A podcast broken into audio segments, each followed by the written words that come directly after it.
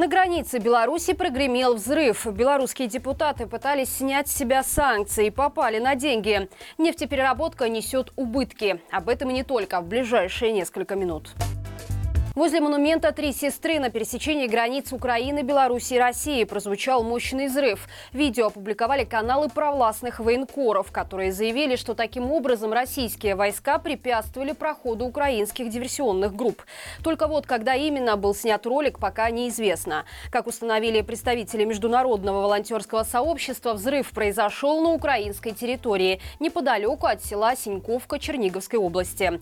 Ни в Киеве, ни в Москве этот инцидент так также никак не прокомментировали. Монумент «Три сестры» был открыт почти 50 лет назад в честь дружбы белорусского, украинского и русского народов. Там ежегодно проводился фестиваль «Славянское единство». Тем временем Украина продолжает подготовку к наступлению. ВСУ укрепляют границы и устраивают различные диверсии, среди которых атака дронов на Москву и Подмосковье, а также на НПЗ в Краснодарской и других областях. Депутаты Палаты представителей попытались оспорить санкции, наложенные на них Евросоюзом, но потерпели фиаско. Речь идет о Светлане Любецкой и Александре Амельянюке, которые попали под ограничение ЕС два года назад в связи с участием в разработке репрессивного законодательства против граждан Беларуси. В своем иске в Европейский суд в Люксембурге возмущенные депутаты потребовали отменить в отношении себя санкции. Они мотивировали это тем, что ответственность должны нести все их коллеги, а персональные ограничения нарушают принцип соразмерности. Совет Евросоюза, который выступил в роли ответчика, предоставил свои доводы. Политики отметили, что именно Любецкая и Амельянюк ответственны за включение новых репрессивных статей в Кодекс об административных правонарушениях, из-за которых пострадали сотни невинных белорусов. Европейский суд принял доводы ответчика, отклонил иск депутатов и обязал их оплатить все расходы, связанные с процессом. Режим вновь корректирует законодательство, чтобы поддержать отечественных производителей. Чиновники анонсировали обновление в постановлении о жестком регулировании цен. По их словам, целью изменений будет стимулирование продаж и продвижение белорусских товаров. Для этого производителям обещают предоставить необходимые инструменты и механизмы.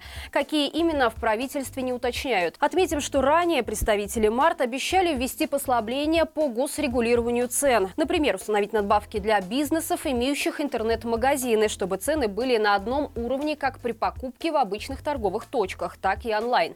При этом чиновники не планируют отменять постановление о жестком регулировании цен как минимум до конца текущего года. Напомним, что нормативный акт был введен осенью прошлого года, когда для импортеров и торговли ввели предельные надбавки. Это привело к масштабным рейдам по торговым точкам, которые вылились во множество уголовных дел. Так, к примеру, за превышение цены на сыр на 26 копеек копеек директор одного из магазинов получил два года лишения свободы. На этом фоне сократился ассортимент некоторых товаров, а по отдельным позициям и вовсе возникла нехватка. Беларусь хочет повысить тарифы на транзит нефти на 84%. Минск практически лишился дохода от перекачки российских углеводородов из-за санкций, поэтому для нефтепровода «Дружба» это единственный способ компенсировать убытки. Правда, если это предложение будет согласовано с российской транснефтью, это может вызвать новые проблемы. Нефтепровод «Дружба» идет по территории России до Мозыря, а в Беларуси разветвляется на две нитки. Северная идет в направлении Польши и Германии и через нее проходит исключительно казахстанская нефть. Южная через Украину в Чехию, Словакию, Венгрию и Хорватию. Однако повышение тарифа предполагается на обоих направлениях. Гомель Транснефть Дружба заявляет, что компания несет серьезные убытки. По итогам первого квартала компания потеряла 329 миллионов рублей. А по итогам первого полугодия эта цифра может вырасти еще на 1 миллиард. При этом Дружба пытается повысить эффективность, повторно увеличив тарифы на внутреннюю транспортировку поставку нефти на белорусские НПЗ и оптимизировав количество сотрудников. Белорусские депутаты в первом чтении утвердили законопроект, который касается ИП, самозанятых и физлиц. Чиновники заявляют, что документ должен упорядочить предпринимательскую деятельность граждан.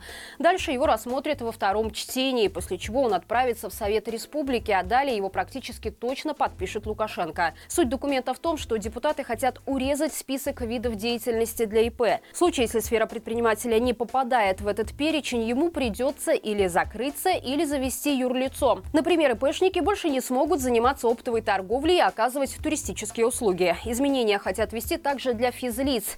Они не смогут заниматься ремесленничеством и агроэкотуризмом. Ну а самозанятым запретят торговать на рынках собственными выпечкой, медом, овощами и картинами.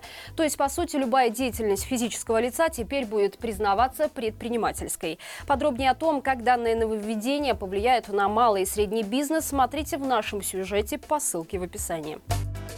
Чиновники обнаружили более 6 тысяч фактов незаконного благоустройства придомовых территорий столицы. Теперь минчанам, которые преступно заасфальтировали свои дворы, самовольно уложили плитку и вероломно посадили клумбы в местах общего пользования, грозят большие штрафы. По мнению представителей режима, такие действия могут расцениваться как нарушение правил благоустройства, за которую предусмотрена административная ответственность на сумму от 900 до почти 4 тысяч рублей штрафа. Однако наказание можно избежать избежать, если обратиться в районную администрацию и попросить разрешения на закрепление территории, либо ее благоустройство.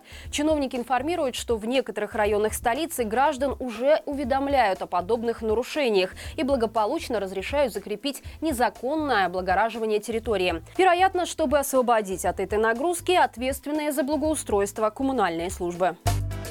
И это все на сегодня. Напомню, каждый день на нашем канале выходят горячие комментарии с мнениями экспертов на самые актуальные темы недели. И свежий выпуск уже можно найти по ссылке в описании. Обсудили, о чем говорит закредитованность предприятий и к чему она приведет экономику Беларуси. Не забывайте также про лайки, комментарии и подписку. Именно благодаря вам нас может увидеть большее число зрителей. До встречи завтра и живи Беларусь!